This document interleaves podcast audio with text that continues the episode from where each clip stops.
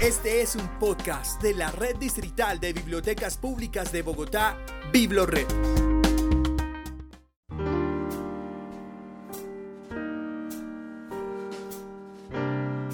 Una de las primeras mujeres en Colombia en ejercer el periodismo lo hizo pese a todos los obstáculos que le surgían, los señalamientos que tenía y las persecuciones que le hacían. Su nombre es Emilia Pardo Maña, una bogotana que con sus columnas logró tambalear el poder del Estado en los años 40 y 50. En este episodio de Experiencias BibloRed recorreremos la obra de Emilia teniendo como referencia el libro La letra con sangre entra, que contiene artículos, reportajes, crónicas y columnas de ella. Esta es una reedición del libro publicado en 1984 por Rosario el Castillo, Camándula, y hace parte de la colección Bogotá Leer para la Vida. Este libro se puede consultar de forma digital gratuita en www.bibliotecadigitaldebogotá.gov.co o se puede pedir en préstamo en las bibliotecas públicas. Su lanzamiento se realizó en una gran actividad de lectura en voz alta en la Biblioteca Pública Fuga.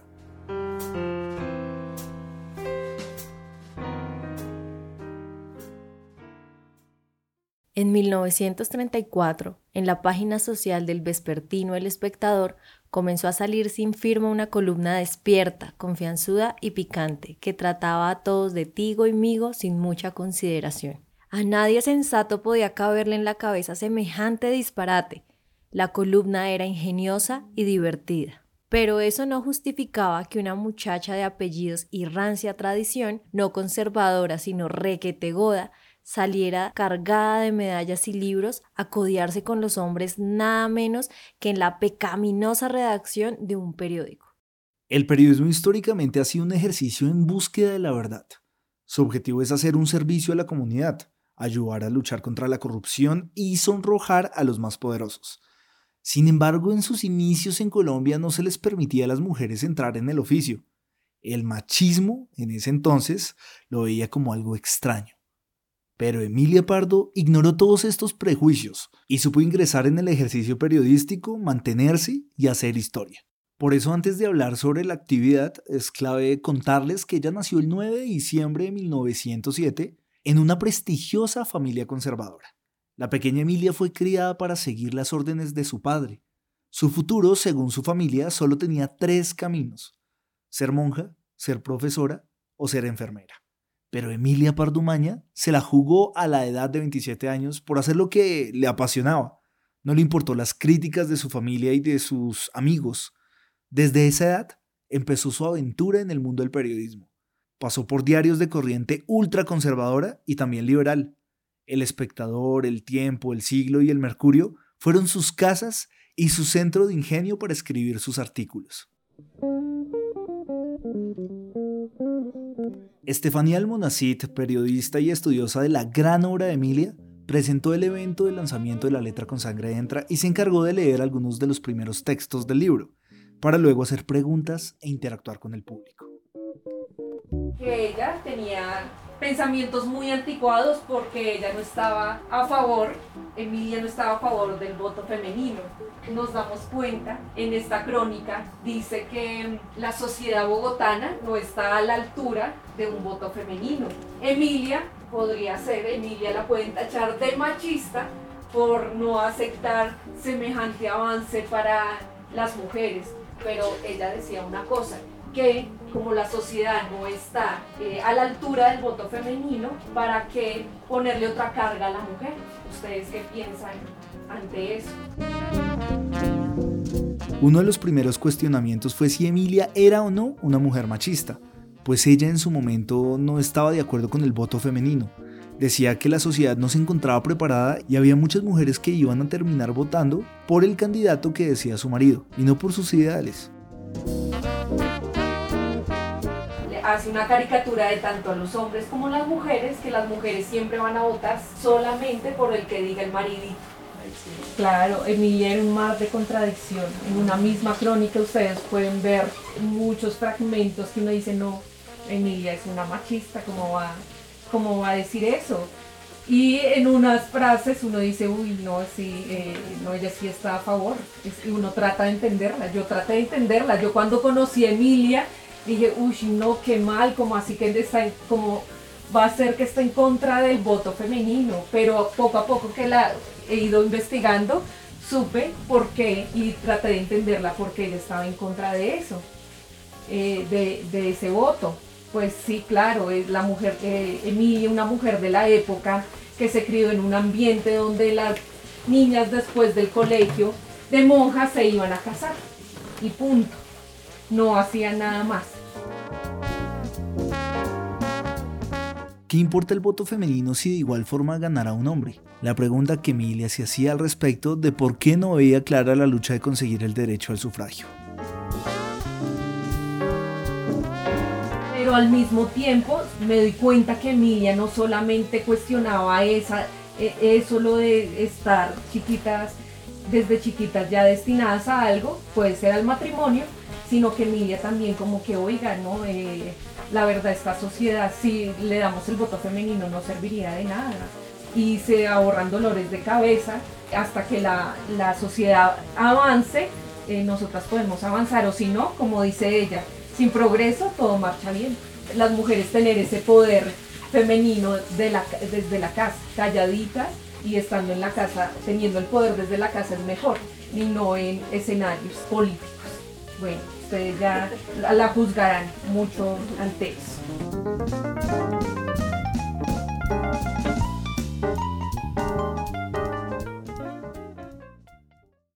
¿Ustedes le escribirían a la persona que lo robó? ¿Han llegado a sentir compasión por el ladrón? Emilia lo hizo. En busca de concordia a los ladrones. Muy señores ladrones, me dirijo a vosotros en este día 24 horas después de haberos llevado mi cartera, tan sin miramientos, para pediros que busquemos un acuerdo pacífico, a fin de suprimir toda clase de hostilidades, sin perjuicio pero con beneficio notorio para ambas partes. No he pensado pediros el dinero que encerraba la que fue mi cartera, pero voy dentro de la más estricta honradez, de la mía, no de la vuestra, a proponeros un negocio compro a buen precio comprometiéndome a no denunciar al que venga a la transacción mis gafas. Tenéis que comprender, ladrones de todo mi cariño, que mis gafas son parte de mis ojos y solo a mí me sirven. Espero que negociéis conmigo a precios racionales los objetos a que me refiero y quedo vuestra indefensa y colérica víctima. Ay, la pregunta que ahí estaba era, ¿le escribirían a su ladrón? ¿Qué le dirían? ¿Alguno ha tenido, ha sentido esa compasión por el ladrón? y si la sienten, ¿qué le escribirían a su ladrón? Algo similar a lo de Emilia, ese humor que ella dice, bueno, yo sé que en, la, en esta época necesitamos todos dinero, las festividades, lo entiendo, así como que, bueno, usted quédese con el dinero, pero devuélvame las gafas. Bueno, ojalá que en ese año a Emilia le haya llegado un sobrecito con sus gafitas y las llaves. Y sus llaves. Es bien sabido que en Colombia sacamos pecho porque supuestamente tenemos el segundo mejor himno del mundo. Esta información cada vez es menos creíble. No obstante, en los años 40 era de vital importancia y funcionaba como un argumento nacionalista para que los colombianos se sintieran orgullosos de la patria. Emilia, sin importarle lo que pensaban los demás, escribió en una de sus columnas que el himno escrito por Rafael Núñez le parecía un bodrio y no representaba para nada los ideales del pueblo. Esto generó una gran polémica y la señalaron por insultar a la patria. Ella se defendió con argumentos fuertes.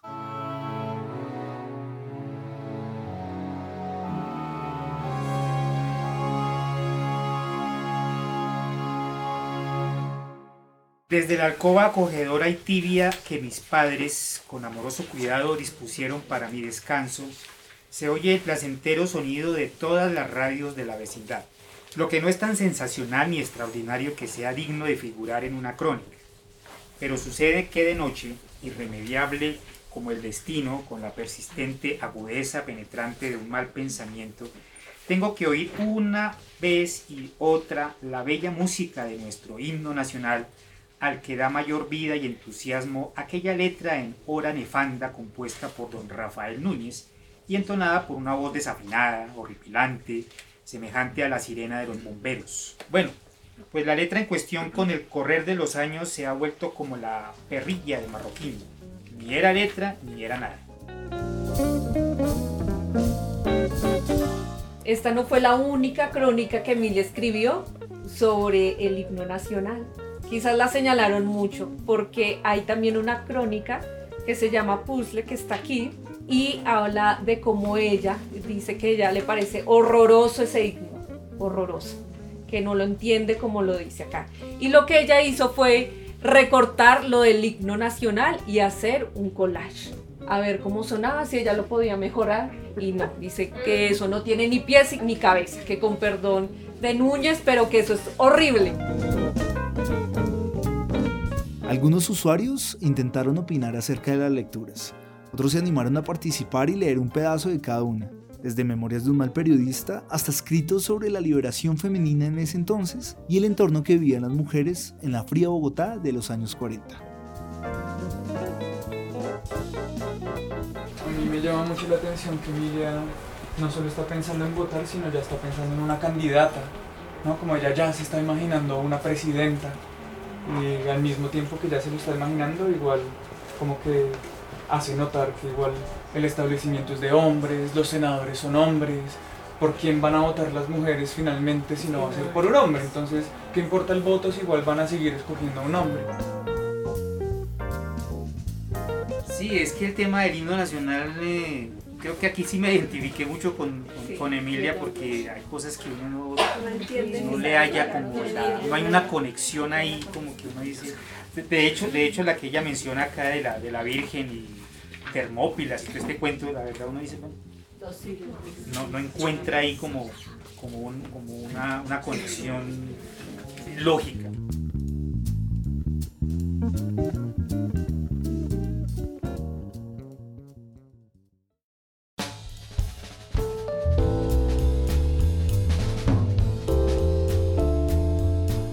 Uno de los momentos memorables de la actividad fue cuando recordaron a la Emilia Consejera, esa que inició en El Espectador con una sección llamada La Doctora Kiki, un personaje que inventó en un consultorio sentimental donde las lectoras le escribían sus amores y desamores para pedir alguna palabra que las hiciera tomar una decisión respecto a sus vidas.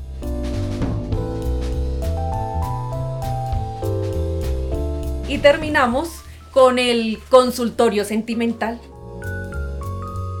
Mi esposo me pegó anoche porque llegué tarde de casa de mis padres.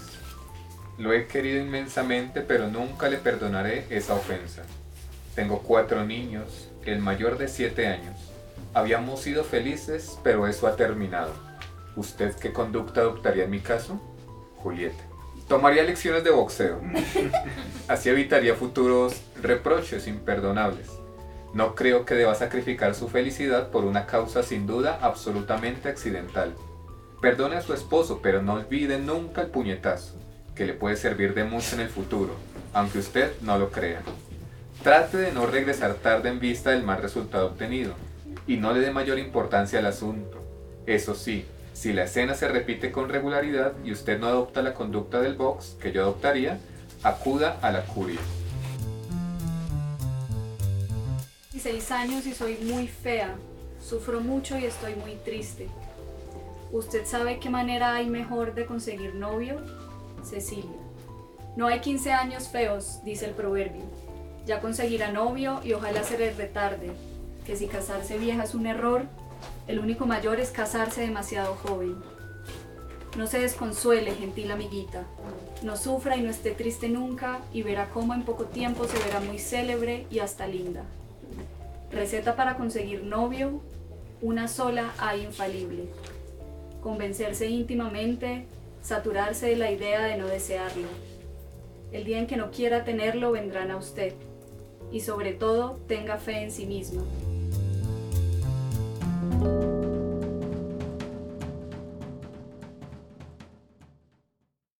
Contar a Bogotá, sus historias, sus recuerdos. Ese es el objetivo de la línea de proyectos editoriales de la Red Distrital de Bibliotecas Públicas de Bogotá, Biblored. Su líder, Javier Beltrán, nos dio su opinión sobre la actividad realizada y el lanzamiento de la letra con sangre entra. Bueno, estamos muy contentos. La línea de proyectos editoriales está buscando que los eventos de cada uno de los libros de la colección Bogotá Leer para la Vida tenga sobre todo lectura en voz alta y bueno, lo que acaba de hacer Estefanía Almonacid estuvo increíble, logró que la gente se involucrara con cada una de las columnas y los comentarios disparatados de Emilia Pardo. Los usuarios también dieron su concepto sobre esta maravillosa actividad. Beatriz Mejía Moreno fue una de ellas. Quedó encantada con el compartir lecturas en voz alta. Esto enamora a la gente y hace que lean el libro. Me parece muy interesante estos espacios, o sea, sirven para todas las edades. Y es interesante conocer la idiosincrasia del periodismo, del periodismo pasado, que viene a ser también la idiosincrasia del periodismo actual. El periodista y escritor Andrés Ospina, miembro del comité editorial de la colección Bogotá Leer para la Vida, tuvo unas palabras para experiencias Biblored, invitando a todos y todas a sumergirse en el libro La letra con sangre entra y resaltando este café literario. Y acabamos de terminar un evento muy feliz cuyo nombre es eh, La letra con sangre entra, es la presentación de un libro que acaba de aparecer en la colección Bogotá Leer para la Vida. Acabamos además de tener una experiencia total, una inmersión absoluta en el mundo de Emilia Pardo, de la mano de su embajadora en la tierra, que es Estefanía Almonacid. Estuvimos leyendo varios textos, estuvimos consultando a Kiki, la doctora Corazón, y se trata de una experiencia muy linda porque es traer aquí la memoria de alguien que merece un lugar quizá de mucha más prominencia en la historia del periodismo en Colombia. Por último, Estefanía Almonacid, presentadora principal del evento y fiel estudiosa de la vida de Emilia Pardumaña, hizo una reflexión para que los ciudadanos y las ciudadanas se animen a leer el libro La letra con sangre entra.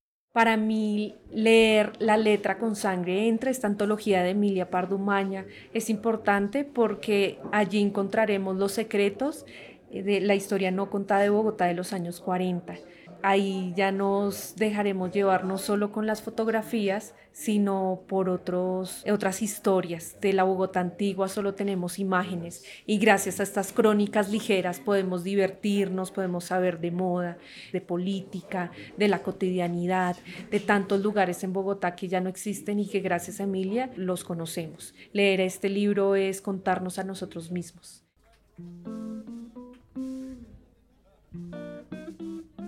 Bueno, muchas gracias por este café literario, por dejarse tentar por esta mujer. Sé que lo van a disfrutar mucho, así como estas tardes lluviosas que hacen Bogotá. Perfecto para leer este libro. Y gracias a ustedes por su tiempo. Y esperamos que Emilia siga creciendo y se vuelva más famosa, así como lo fue en los años 40, porque lo debemos, porque por muchos años estuvo silenciada. Emilia Pardumaña, una de las primeras mujeres en estar en una sala de redacción en Colombia, tuvo una carrera periodística donde cubrió varios frentes, pero su trabajo fue el manejar temas de mayor complejidad que despertaban pasiones, como la política, la corrupción, los errores del Estado, los acontecimientos sociales, etc. Hizo escuela periodística de la mano de importantes personajes de la historia del periodismo colombiano, como Luis y Gabriel Cano, Lucas Caballero Calderón, Eduardo Santos, Tomás Rueda Vargas, entre otros. Y además se codió con personalidades de la talla de Jorge Eliezer Gaitán, Enrique Caballero Escobar y Abelardo Forero Benavides. Lecturas en voz alta, preguntas y respuestas sobre la Bogotá de los años 40 y 50, opiniones y reflexiones. Así fue la actividad de lanzamiento del libro La letra con sangre entra, un recopilado de textos de Emilia Pardumaña que nos muestra esa Bogotá de antaño. Todos invitados a disfrutar de este libro que hace parte de la colección Bogotá, Leer para la Vida. Mi nombre es David Rocha y nos escucharemos en un próximo viaje sonoro por las actividades y eventos de la Red Distrital de Bibliotecas Públicas de Bogotá, aquí en Experiencias Biblored.